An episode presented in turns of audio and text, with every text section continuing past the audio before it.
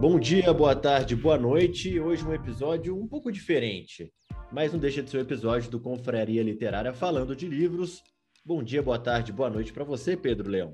Bom dia, boa tarde, boa noite, Leandro Las Casas. Antes de tudo, você vai ter que se justificar sobre o assunto de hoje. Vou deixar isso para depois da vinheta.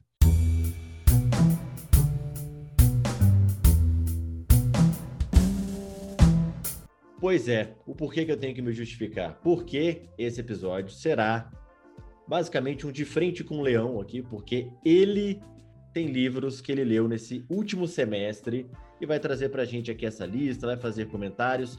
Já eu, a outra pessoa que participa desse podcast, o outro dono desse podcast, que fala de livros, não leu nada esse ano, só contos. Contos eu li vários, e aí eu não posso mentir também, li contos, artigos, matérias especiais e tudo mais, mas aqui não está contando. Então vamos fazer o seguinte: esse episódio serve para duas coisas, Pedro. Para fazer o balanço do seu primeiro semestre e para me cobrar de que, ao final do segundo semestre, que já começou, eu tenha livros para trazer aqui para a gente comentar lá em dezembro. Combinado? Combinado, né? E se a gente resgatar o nosso arquivo confraria aqui, vai demonstrar que você tá com uma meta aí de menos menos 12, né? É, menos 10, na verdade. A gente tinha combinado que você ia ler 10, né? Não, basicamente, se eu andar, se eu continuar andando desse jeito, né? Se eu continuar seguindo dessa forma aqui, cara, com certeza ao final do ano eu vou ter deixado de ler não sei quantos livros, né? Livros que eu li eu vou ter deixado. É, né? Tô com saldo negativo, então, de fato, realmente estou devendo. Mas enfim, a cobrança está feita por mim mesmo, por você, pela até pelo, pelo fato de, de eu ter trazido essa meta anteriormente. Então, assim, tá mais do que evidente de que eu estou em débito aqui com todos vocês. Mas vamos lá, Pedro. Por favor, você quer começar por onde? Quantos livros você leu? Já vou começar aqui a nossa entrevista. Muito bem, olha, eu li, surpreendentemente, eu li 19 livros no primeiro semestre. É, eu bati a meta, eu superei a meta, como diria aí nossa ex-presidente Dilma Rousseff, uma média aí de mais de três livros por mês, né? Não dá 3,01, sei lá quanto que dá, né? Porque, mas dá três livros aí por mês, superando a meta de dois livros por mês. Impressionante. Dá para ver aqui que você está lendo pelos dois, então, né? É, né? Eu li por você, né? Olha, te carreguei nesse semestre, hein? Não, basicamente, você foi aquele camisa 10, né, cara? Impressionante. Bom, vamos lá, né? Vamos comentar sobre essas obras. Foram 19 livros misturados aí entre a literatura de ficção estrangeira, livros nacionais, tem biografia, tem livros de história também. Uh, pergunte que eu te respondo. Vamos lá. Pelo que eu pude ver aqui, já tive acesso à sua lista. Uh, essa, esses subgêneros, ou gêneros, né, Pedro, que a gente separou aqui da sua, da sua leitura, é, livros estrangeiros, né, escritos por autores estrangeiros. É a maioria aqui, pelo que eu estou vendo, né? São a maioria aqui nessa, nessa lista. É, pela conta que eu fiz aqui rapidamente, é isso mesmo. O que, que você destaca dessa lista aqui, que tem o Exorcista, tem também da Terra à Lua, tem Lupin, jogador número um, que você já falou em outras oportunidades. On the Road a gente já conversou também. Enfim, citei alguns títulos aqui dessa lista, né? E aí você traz o que você quer de destaques, quer comentar um ou dois, fique à vontade, o espaço aqui é seu. Olha, se a gente pegar essa lista aí, basicamente eu já mencionei todos esses livros aqui ao longo desse semestre no nosso podcast, ou de forma direta, como o caso do On the Road, que a gente falou aqui, né, num, num episódio especial, ou então citando é, o episódio de ficção científica, jogador número um, tem o Lupin, não, Lupin não, na verdade o, é, o Armada, o do Júlio Verne, falamos sobre Lupin também, né, num episódio separado específico, enfim, é, tem vários aí que a gente comentou, tem o do Harry Potter 8, né, que ficamos de fazer um episódio depois de completar a saga, né, Leandro? Ah, muito obrigado. Vai, vai ficar assim o episódio inteiro, entendi. Jogando na cara. É, obrigado, né? Não, mas de fato a gente tá, a gente tá devendo. E, e por a gente entendam eu. Então, vamos lá. Aí, desses livros aqui, eu costumo separar aqui, assim, os que eu acho que é um destaque positivo, uns que eu não gostei, e outros que realmente é, correspondeu à expectativa. Eu tinha uma expectativa boa e a expectativa ela foi é, cumprida. Então, vamos de é, destaque negativo. Vamos lá, de destaque negativo. O livro Armada. Armada é o do mesmo autor do jogador número 1, um, do Ernest Klein, é, é, a mesma pegada do jogador número um, né? Mistura muito cultura pop, jogos de videogame, literatura, todo esse universo aí dos anos 80 também. Só que a qualidade do enredo ela é inferior ao jogador número um. Então eu li, é divertido, mas ele é abaixo do que é o jogador número um. Portanto, foi a decepção. O troféu decepção neste semestre foi para Armada. E você deu chance, né? Isso, isso acontece muito, né, Pedro? A gente dá chance para um outro livro de um autor que a gente gostou, de uma obra anterior, e a gente às vezes se decepciona, né? Claro que tem autores que a gente gosta de tudo, mas nem sempre isso vai acontecer, infelizmente. Está aqui um exemplo: você gostou de um livro e no outro livro desse autor, uma decepção. Faz parte também.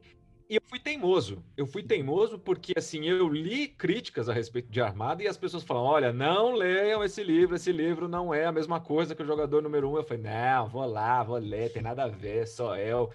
Pá, li, realmente, está certo. As críticas que eu li, elas estavam certas. Você caiu no erro e confirmou o erro. Tá certo você também, ué. Tem que, tem que testar para saber, né? Aí eu queria fazer aqui uma menção a outras obras aqui. Vamos lá. É, me surpreendeu de forma positiva. O Fim da Eternidade, do Isaac Asimov. Foi o primeiro livro que eu li do Isaac Asimov, é, esse mestre aí da ficção científica, que a gente já teve a oportunidade de falar aqui no podcast. Eu gostei muito desse livro, é um livro que mexe aí com uh, viagens no tempo tal, então realmente eu não tinha expectativa nenhuma e eu gostei muito desse livro, me surpreendeu bastante, tanto que estou lendo outra obra do autor nesse momento. Outro aí clássico que eu queria comentar, O Exorcista, né, cara? O Exorcista, né? Quem não assistiu o filme quando era adolescente, aí aquele terrorzinho, tal. É, o Exorcista é um clássico, cara. E, e o interessante, farei aqui um, um confraria drop sobre o, o, Exorcista, pretendo fazer, porque ele é totalmente diferente do filme, né? Porque o filme tem aquele impacto visual, né? Da possessão demoníaca lá da, da, da jovenzinha, da moça de 12 anos, a Regan, e, e, o livro ele não é tanto assim, né? Essa parte mais do exorcismo, ela fica no final, porque o, o autor que está escrevendo o livro, isso é muito interessante, ele tenta te convencer a todo momento que ela não está possuída pelo demônio, que na verdade ela tem um transtorno obsessivo, um, um, surto psicótico, enfim, que ela sofre de alguma doença mental grave e que ela não tem nada a ver com isso, não tem nada a ver com possessão demoníaca. Então você só vai ter o exorcismo mesmo lá no fim do livro. Interessante, interessante. Não sabia disso, né? Porque, como você citou, o filme eu vi na minha adolescência, né? Com aquela expectativa alta. Primeiro eu vi com um grupo de amigos, não assisti direito. Era um tentando dar susto no outro por conta daquele, daquele mito, daquela história, né? Em torno desse filme. E depois eu fui assistir com a minha família, também pré, perto ali daquela idade, próximo daquela mesma idade, acho que com 14, 15 anos, se eu não me engano. E eu gostei bastante, adorei o filme, já vi outras vezes depois disso, mas o livro nunca tive a oportunidade de ler. No caso, Pedro, eu notei aqui, né, obviamente, é, você colocou não só o nome da, do, do livro, mas também os meses que você leu. É, o Exorcista foi o último livro aqui dessa lista que você leu. Você leu ele em junho e não leu nenhum outro livro, né? Nesse sexto mês do ano, em junho. Por quê? É um livro longo, é um livro difícil, foi realmente seu tempo? Só para a gente trazer um pouco também desse pano de fundo, desse contexto para os nossos ouvintes nesse momento. Como é que foi? Na verdade, eu li sim outro livro em junho, tá lá embaixo na lista lá, que é a, um livro de história. É, então eu li dois livros em junho, mas você se percebe, é possível perceber aqui que é, eu dei uma, uma segurada nesse final do semestre, porque realmente eu estava com menos tempo de leitura. Então, uh, eu acabei lendo menos nesse fim de semestre do que eu li em janeiro, por exemplo. Que em janeiro, você pegar aí, eu li um monte em janeiro. Sim, né? essa comparação, aqui, realmente. Cinco, é. Dá uns cinco livros aqui em janeiro, e aí em junho eu li dois. Então, é, foi mais pela minha questão do tempo, né? Do, do que eu tinha que fazer fora do meu horário de leitura, vamos dizer uhum. assim. É, isso aqui entra no que a gente fala sempre ao longo uh, dos episódios, né? E que eu mesmo sou uma prova viva disso, né? De não conseguir se organizar às vezes. Você, no caso, tem um ritmo de leitura, você mesmo tendo esse hábito, você percebe que tem, de vez em quando, não é possível também forçar a barra, até porque o, o dia a dia não deixa. Mas, enfim, é, é, nessa categoria né, de livro estrangeiro, você leu só O Exorcista. Eu acabei não vendo esse de história ali embaixo. E aí, Pedro, quer partir para outro Uh, outro grupo de livros aqui, quer falar dos nacionais, já vi aqui que tem Iracema, que tem Senhora, O Casamento. Você leu, pela minha conta aqui, cinco livros nacionais, né? Em janeiro, Pedro. Tava inspirado você. Pois é, cara, você viu, o negócio tava bombando em janeiro, viu? Mas existe uma, uma justificativa. É, nesses livros aí, todos eles são muito curtos, né? Eu acho que o Casamento, Casamento escrito por Nelson Rodrigues, era o maior deles, mas mesmo assim ainda tinha uma fonte grande, né? A, a, a fonte da, da escrita né, do livro ela era grande, então acho que isso que deixava o livro grande. Mas eram todos livros curtos, né? Iracema é um livro muito curto. É, Senhora, também do José Alencar, assim como Iracema, é um livro um pouquinho maior que Iracema, mas também é um livro curto. E aí tem o Casamento que já é um pouco maior. Desses livros aqui nacionais, Uh, sem dúvida nenhuma, o pior de todos é Iracema, né? que me desculpe o, o, José Alencar, mas, cara, é um livro muito difícil de se ler é. por conta de todo o vocabulário, porque é uma, uma, mistura muito grande do tanto do português, que não é mais usual, quanto do tupi-guarani, né? Então é. você consegue ler uma frase simplesmente que você não entende nada. É. Né? Mas Uh, eu li ele no Kindle, então isso foi me ajudando, porque tinha um dicionário tanto de português quanto de tupi-guarani. Então tinham aquelas palavras em tupi que tinha lá a tradução e aí eu sabia o que que era. É, realmente, Iracema eu li na época da escola, né, por motivos, imagino que óbvios, né, para quem estuda ou estudou. Li e também tive essa grande dificuldade, foi no livro físico mesmo. Então, tive essa dificuldade. Você foi na raça. Foi na raça. E eu li também, não gostei muito, né? Eu fiquei feliz de ler um clássico, né? E também por cumprir uma uh, obrigação, né? Pelo menos uma expectativa que se tinha que todo mundo lesse esse livro. E o bom é que esse livro foi analisado em sala de aula. Então isso me ajudou também. Isso é muito válido, né? A gente já fez um episódio só sobre isso, sobre os grandes clássicos, enfim, essa polêmica que criaram, né, nesse ano agora de 2021. Mas você lendo no Kindle, isso também tem a ver com o episódio nosso, Tá sendo não só, Pedro, um balanço dos seus livros, mas também aqui quase uma retrospectiva do ano. Tô gostando disso. É verdade, né? Uma retrospectiva aí do, do semestre. Mas há que se diga, tem uma, um porém aqui em Iracema, que ele foi escrito como uma homenagem ao estado do Ceará, né? Que, o, que é o estado natal do José de Alencar. É uma homenagem muito bonita, só não é agradável de ler em 2021. Mas claro que fica uma homenagem muito bonita, assim como é uma homenagem muito bonita o do é, os Lusíadas né, do, do Camões, né? É difícil de ler, mas não deixa de ser uma homenagem muito bonita para o Reino de Portugal. Mas ainda dentro do, é, do José Alencar, aí eu me surpreendi, porque eu li Senhora. E Senhora, que é um romance, é, romance, romance, né, do da clássico aí, do romantismo brasileiro, e é muito bom, cara. É, é tipo, você lê, você parece que você tá vendo uma comédia romântica da Netflix, sabe? Agradável, né? É, leve. agradável leve. Aí tem aquela reviravolta, o mocinho faz tudo para é, para não depender da moça, e no fim, enfim, é aquela coisa de comédia romântica que a gente sabe muito bem. E Senhora foi um, foi um bom livro. Eu, eu me surpreendi. Tá, tá de parabéns aí, seu José Alencar, com senhora. Inclusive, me motivou a ler outras obras dessa fase romântica, especificamente das mulheres de José de Alencar. Uh, tem um livro que eu tô na fila para ler, no meu Kindle também, que é Lucila, né? É, tem Senhora, tem Lucila, acho que tem um outro livro que, que são os romances urbanos do, do José Alencar, em que ele destaca a figura feminina. E aí tem um, um livro aqui que me salta aos olhos quando a gente está falando desse grupo aqui dos livros nacionais, que é Choque de Cultura. Você leu em janeiro também, né? É, esse é o livro que eles fazem um, uma compilação dos filmes, aqueles 79 filmes para assistir enquanto dirige, é isso? Na verdade, não. Errou!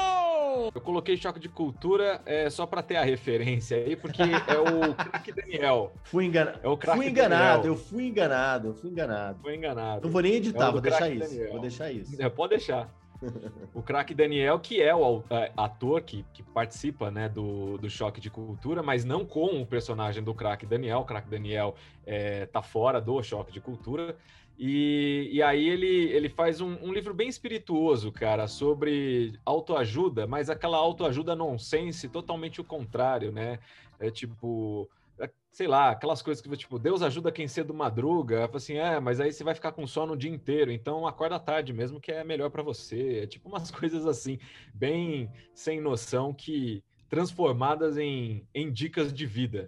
É, eu tô vendo aqui, Você Não Merece Ser Feliz, é esse o nome do, do livro? Isso, exatamente. Como conseguir mesmo assim, livro pro, por, por craque Daniel.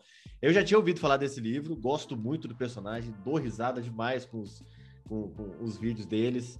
E, e, realmente me saltou os olhos aqui. Qualquer livro que fosse de Choque de Cultura, eu ia gostar. Se fosse outro também, eu ia perguntar para você como é que foi. Então foi uma experiência boa, você deu risada. Na verdade, não. Na verdade, eu esperava mais, eu esperava mais, assim, né? Porque eu acho os vídeos engraçados, mas aí fica aquela coisa, né? Quando você transporta para o livro, não tem a mesma, o mesmo impacto, né? Fica. deixa a desejar. Ah, até porque, né, tem muito do improviso ali no Falha de Cobertura, né, que é da onde é o programete, o quadro, o programa, enfim, da, da onde saiu o craque Daniel, que é o personagem que escreve esse livro aqui, né, a gente pode dizer assim, e lá tem muito do improviso, né, a gente é, tem coisa ali que eles não esperavam que acontecesse, acontece, e vai muito ali do momento, eles são atores, né, e, e muito bons em improviso. Então eu acho que entendo o que você quer dizer, apesar de ter humor ali, não é exatamente uma, uma coisa que você estava esperando justamente por causa desse improviso deles ali na cena. Então acho que é por aí, né, Pedro? Exatamente. Bora para a próxima. Bora para a próxima. Eu vou deixar biografia por último, porque tem um livro só. Vamos para a história. O que, que você destaca aqui em história? Você leu três livros, um em fevereiro, outro em março e outro em junho. O de março a gente já falou, no caso você falou num Drops, né, Pedro? Revolta da Vacina. Sim, exatamente. Revolta da Vacina, né, do Nicolau Sevchenko. Eu até tinha escrito o roteiro de, desse livro para gravar em vídeo uh, no meu canal, mas ficou muito grande, ficou muito grande. Aí eu falei assim: não, vou fazer ele em podcast drops, porque aí no podcast vai ficar menor. E ficou mesmo, né? Quer dizer, deu acho que 12 minutos. Se eu fosse colocar 12 minutos no vídeo, ia ficar muito grande, mas 12 minutos de podcast não é muita coisa. É muito bom livro, é um livro pequenininho, aí deve ter umas 120 páginas, coisa assim, e vale a pena muito ser lido porque traz todo aquele contexto histórico que eu também falei lá no, no Confraria Drops. Aí tem a história dos Estados Unidos. A história dos Estados Unidos é, foi escrito pelo Leandro Carnal, cara, historiador, professor da Unicamp, né? Ele que é especialista, inclusive, em história uh, dos Estados Unidos. Só que assim, ele escreveu e ele escreveu uma parte. São vários capítulos, né? Várias, vários períodos né, da história dos Estados Unidos é, ele escreveu uma parte, outros historiadores escreveram outras partes, e aí tudo isso foi compilado nesse livro. Eu vou falar para você que eu não gostei tanto assim. A parte que o Leandro Carnal escreveu é muito interessante, é justamente ali o começo, né, os pais fundadores da, dos Estados Unidos, né, a questão da independência, tal, aquela coisa toda, Thomas Jefferson e, e por aí vai. E aí, depois, na virada do século XX, quando ele começa a, a falar do. Os autores começam a falar sobre a história dos Estados Unidos, ela. É, eu acho que se perde um pouco e deixa muita coisa para trás do que valeria, do que seria interessante poder comentar. Levanta umas coisas, mas é, deixa outras para trás, por isso eu é, fiquei meio assim, meio gostei não gostei desse livro aí. Agora, o último, Dom Pedro, né? É Dom Pedro, a história não contada. Eu acho que é esse o nome do, do livro, escrito pelo Paulo Resutti, um historiador também. E aí, esse livro, sim, cara, esse livro é demais. Por que isso? Claro, para quem gosta de história. Eu sou uma pessoa que gosta que é bastante de história, principalmente da história do Brasil entre ali a, o século XIX e a primeira metade do século XX e eu acho que é muito rica a história do país nesse, nesse momento, politicamente falando. E é um livro assim que eu achei que não iria me trazer nada de novo, porque eu já conheço bastante da história do, do imperador Dom Pedro, né? Lendo outros livros e tal, você assimila tudo isso, né? O processo de independência do país, toda aquela coisa. Então eu achei que não iria me trazer muita novidade. Porém, eu me enganei, porque ele escreveu isso baseado em cartas então inéditas, cartas que o público não tinha conhecimento. Então ele pegou isso e fez ali um trajeto, uma biografia do Dom Pedro, detalhes da vida pessoal dele, das 1.500 mulheres aí, amantes que ele tinha, né? Por que, que ele largou o trono e foi para Portugal, deixou uh, o Brasil para o Dom Pedro II, então com cinco anos de idade. Então traz detalhes, cara, detalhes mesmo da vida dele, o que é muito interessante, detalhes uh, da movimentação política no Brasil naquele momento. Foi um livro assim maravilhoso, nota 10 para ele. Por último, como eu disse, biografia. Conta pra gente esse livro que você leu em abril. Charlie Brown, explica pra gente que, que livro é esse é a biografia do Chorão, do, do Charlie Brown Jr., né? É a Se Não Eu Quem Vai Fazer Você Feliz, foi escrito pela viúva do Chorão, e fala sobre justamente a biografia dele. Não é necessariamente uma biografia completa do Chorão. Eu até fiz um vídeo sobre isso falando que é uma semi-biografia, porque é um recorte da vida do Chorão junto com a mulher dele, né? Porque Sim. é ela que está escrevendo. Então, é, é muito interessante, é divertido porque você, se você gostava do Charlie Brown quando você era mais novo, ou enfim, quando o Charlie Brown existia como banda ainda, e, e gostava daquelas músicas, que é, é o meu caso, né? É, fez também. parte da minha adolescência. Fez parte da minha então, também é, então é uma trilha sonora, né? É bacana você ver o processo de criação de uma música e, e a, a viúva dele foi a musa inspiradora dele para muitas músicas, músicas clássicas aí. Aquela abertura de Malhação que todo mundo conhece, né? Antiga. É, ele escreveu que é justamente é, Se Não Eu Quem Vai Fazer Você Feliz, eu acho que é. Acho que é, vou te, não, é Vou Te Levar, Vou Te Levar, que, é a, que ele também escreveu para ela. É, se não eu quem vai fazer você feliz, ele escreveu para a mulher dele, e essa vou te levar também ele escreveu para a mulher dele. Ele fez muitos clássicos baseados aí nessa história de vida que ele tinha com, com ela. Aí tem o ponto negativo dessa biografia, porque ela é uma semi-biografia, ela é um recorte do que ela viveu com ele. E por conta disso, ela dá uma aliviada. Ela dá uma aliviada nesse lance das drogas. É, ela menciona lá para o final do livro, né, essa trajetória dele no mundo das drogas, mas, cara, é muito pouco é muito pouco. Ele, ele morreu de overdose. Ele morreu depois de destruir o próprio apartamento e, e, e cheirar muita cocaína tal. E, e, aí ela menciona esse tipo de esse problema de vício das drogas dele, uh, mas no final do livro. Não é possível que assim ele que escreveu uma música como Terça-feira é, não, não ter usado droga antes disso, né? É, não ter fumado um baseado antes disso, não ter um comentário a respeito disso ao longo da trajetória. Então, isso eu acredito que deixou a desejar, mas aí vai do entendimento, né? É o entendimento que é um recorte do relacionamento dela, então é o que ela viveu com ele e ela quis colocar aquilo. É o desejo da autora, então não tem muito o que comentar. Se um dia alguém escrever uma biografia completa do Chorão, vai usar o livro dela como, claro, como uma bibliografia, mas aí vai ser uma parte, porque tá faltando todo dessa história aí. Isso a gente abordou, né, no, no, episódio que a gente fez sobre biografias, né, até que ponto uma biografia ela pode ser 100% honesta, né, porque tem muitos, é, muitas nuances ali na história de uma pessoa que quem morou com ela, viveu com ela, teve um relacionamento afetivo com ela, não vai poder trazer, porque só a pessoa, talvez, de primeira pessoa, pudesse contar, né? Ou pessoas com quem ela dividiu alguns momentos, né? Por favor, faça. Desculpa.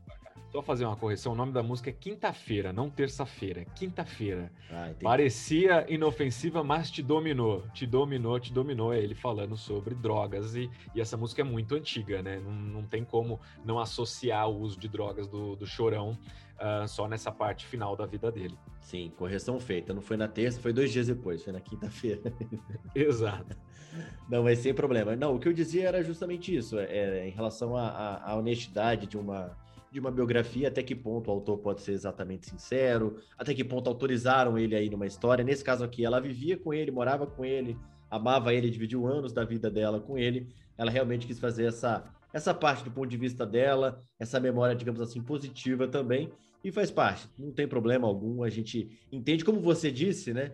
É a visão dela, é a vontade da autora ali, assim como alguém que escreve um romance, ela quis trazer essa parte da história. Mas como você disse, uma semi-biografia, crítica feita. É isso.